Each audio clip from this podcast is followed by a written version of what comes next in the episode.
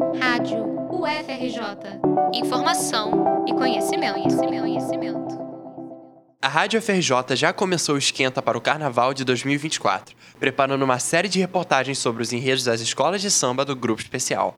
Quer saber o que a sua escola favorita vai apresentar na Marquês de Sapucaí? Então embarque com a gente nessa aventura. Gira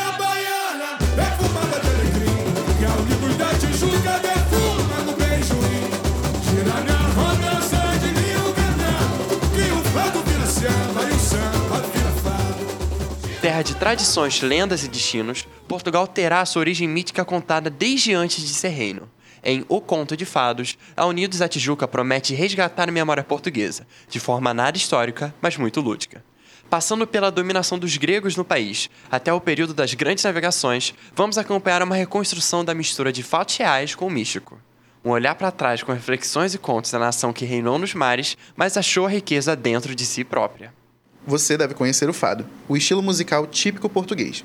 Mas não é desse que estamos falando. O fado em questão vem de fadado, uma brincadeira com o destino, um dos temas centrais do enredo. O samba da escola irá promover uma coletânea de diferentes mitos e fados que contam a história de Portugal, todos com o mesmo narrador, Orfeu de Conceição. O personagem, de sobrenome Lusitano, é um sambista brasileiro e faz parte da obra de Vinícius de Moraes, em uma releitura da lenda de Orfeu.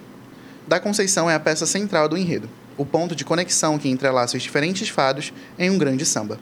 Na mitologia, a esposa de Orfeu, Eurídice, perde a vida e ele, desolado, viaja até o mundo dos mortos para trazê-la de volta. Os deuses do submundo, então, permitem que ela ressuscite, mas com uma condição: que Orfeu não olhasse para trás enquanto subiam para a superfície, uma alusão a deixar o passado de lado e pensar no futuro. O homem concorda, e Eurídice volta à vida. Tomados pela alegria, os dois se reencontram e partem para sair do mundo dos mortos. Porém, no caminho, em um momento de dúvida, Orfeu se vira para ver se sua amada ainda o acompanhava. E assim, os deuses do submundo tomam de volta a vida de Eurídice, e o homem perde seu amor para sempre. E é a partir do olhar para trás de Orfeu que o enredo se baseia. Um olhar para trás na história de Portugal, com os erros e os acertos de uma nação grandiosa. É essa a mensagem que a Unidos da Tijuca quer passar na Avenida. Alexandre Lousada e André Luiz Júnior, o carnavalesco e enredista da escola, respectivamente, em uma entrevista à Rádio FRJ, falaram sobre o tema. apaziguar, se reeducar, se rever muita coisa e reescrever a história daqui para frente, não é reescrever a história do passado. Eu tenho uma frasezinha aqui que é: quando Orfeu olha para trás, nos traz a possibilidade de caminhar com segurança para o futuro e reescrever um enredo e um presente diferente. O desfile se divide em seis setores, cada um com um fado diferente para contar. Tudo começa com os primeiros povos que chegaram a Portugal, antes mesmo de ser conhecido assim, quando ainda não eram colonizadores e exploradores. Os portugueses foram invadidos por outros povos estrangeiros. Os primeiros a serem mostrados serão os fenícios, uma civilização antiga, excelentes navegantes e mercadores. Abrirão o desfile com uma chegada triunfal pelo mar. Os gregos, povo heróico e lendário, também tiveram muita relevância na criação do folclore português e deixaram por lá lendas que explicam a formação do país. Um dos exemplos que ganhará destaque no desfile é o mito de Ulisses com a rainha Serpes. Contam as histórias que Ulisses, personagem da mitologia grega, após a guerra de Troia, teria viajado com seu exército além do mar Egeu, encontrado Portugal, na época chamado de Ofiuça. O nome, que quer dizer terra de serpentes, era lar de Serpes, uma rainha tirana, metade mulher, metade serpente, que amaldiçoava qualquer humano que passasse por lá. Mas sob o charme de Ulisses, a rainha se apaixonou e obrigou que o herói vivesse junto a ela em Ofiuça. É o que conta Alexandre Lousada. Ela se apaixona pelo, pelo herói grego, ela se humaniza, ela de- desperta esse sentimento humano nela. E Ulisses, segundo a lenda, engana, retribuindo com a mesma paixão. Na verdade, ele só tinha interesse de erguer ali uma cidade com seu nome. Com saudade de casa e também de sua verdadeira esposa, Ulisses decide voltar para a Grécia. Escondido, deixa em seu lugar um soldado disfarçado e parte para seu lar. Após descobrir a terrível traição, Serpes mata o soldado e jura vingança contra Ulisses. Tomada pela raiva, a rainha abandona sua terra e parte atrás do herói, mas acaba por falecer durante a viagem. Com a cidade desprotegida, os homens de Ulisses que ficaram por lá ocuparam as terras, dando origem a Lisboa. E foi do movimento do corpo da rainha, contorcido em ira, que se criou as sete colinas que hoje dividem a capital portuguesa. Também não podemos esquecer das Minas do Rei Salomão, um dos mais famosos monarcas bíblicos, conhecido pela sua grande riqueza em seu reinado em Israel. Grande parte dessa fortuna vinha das minas na praia de Ofir, em terras portuguesas, de onde era extraído o ouro mais puro do mundo. Mas, da abundante riqueza, nada ficava para a população local. Então, como forma de compensação, o rei mandou alguns de seus melhores cavalos como presentes a Ofir. Porém, durante a viagem, a embarcação naufragou.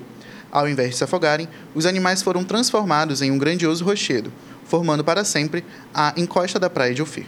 Durante o período da Idade do Bronze, entre 3000 e 5000 a.C., as terras portuguesas eram ocupadas por povos peregrinos. Dentre esses, os maiores foram os celtas, vindos das Ilhas Britânicas, e os celtíberos, seus descendentes. O legado deixado por esses povos se destaca na cultura do vinho e de suas celebrações, junto com as práticas de fertilidade no solo. Na avenida, veremos representações dos druidas, praticantes mágicos e defensores da natureza, uma vez que os celtas tinham muita ligação com o paganismo e com a crença nos elementais. A chegada dos romanos e dos mouros também será abordada. Impérios dominantes e poderosos promoveram uma época de exploração ao povo português, mas também deixaram como herança ensinamentos marítimos e matemáticos, Nesse mesmo período, sucederam-se grandes batalhas entre as forças invasoras e os exércitos que tentavam defender suas terras. E foi no palco das guerras que se moldaram os heróis portugueses. Um deles foi Viriato, um guerreiro contra a escravidão de seu povo promovida pelos romanos. Ele foi peça fundamental na defesa de sua nação. Mesmo com equipamentos inferiores, comandou os lusitanos contra o maior império do mundo e saiu vitorioso. Foi sob tal feito que Viriato até hoje é considerado o único herói português verdadeiro. Já os mouros, povo islâmico do norte da África, foram significativos na construção cultural de Portugal. A arquitetura, os clássicos azulejos, a música e a culinária foram diretamente afetados pela influência externa dos mouros. O próprio fado, o estilo musical, é uma invenção moura, e foram eles que deixaram como legado o maior símbolo nacional lusitano, a língua portuguesa. André Luiz, em Redista da Unidos da Tijuca, fala do fado da língua portuguesa esse enredo ele é capaz, ele, ele só é possível, inclusive o nosso diálogo e a nossa conversa, pela língua portuguesa. Né? E esse Orfeu que pega todas essas histórias e cria. O objetivo do Orfeu durante o enredo todo é juntar todas essas histórias para fazer o quê? O samba enredo. E esse samba enredo é em língua portuguesa. E se por um lado Portugal já foi invadido, também já foi invasor. E disso o brasileiro sabe bem. Nos faros marítimos veremos a expansão e a colonização portuguesa. À época das grandes navegações, mitos e lendas sobre enormes monstros no oceano aterrorizavam marinheiros, mas mal sabiam que os verdadeiros monstros eram eles mesmos.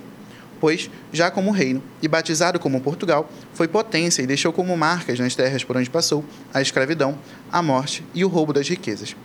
Ao invés de caravelas, os carros alegóricos mostrarão os portugueses como os próprios monstros marinhos, com enormes tentáculos chegando em novas terras. Lousada fala sobre esse mar de monstros eles mal percebiam que eles é que eram os monstros que estavam chegando a cada lugar que eles invadiram. E é dessa forma que a gente mostra. A gente não mostra esse capítulo das grandes navegações como um feito heróico, sim como um, um mar de monstros que se estabeleceu né, na, na era do descobrimento. A alma e a cultura portuguesa não podem ficar de lado. Prova de que sua riqueza vem de dentro, não de fora.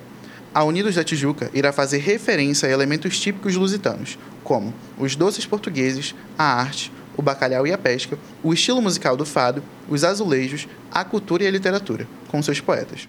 Por fim, é impossível falar de Portugal sem falar de religião. O samba fadado se encerra com uma grande procissão a vários santos, mas em especial a Nossa Senhora de Fátima, padroeira e aparecida em terras portuguesas. Mas não é só isso. Ela também será coroada na avenida, como a verdadeira e última rainha de Portugal. No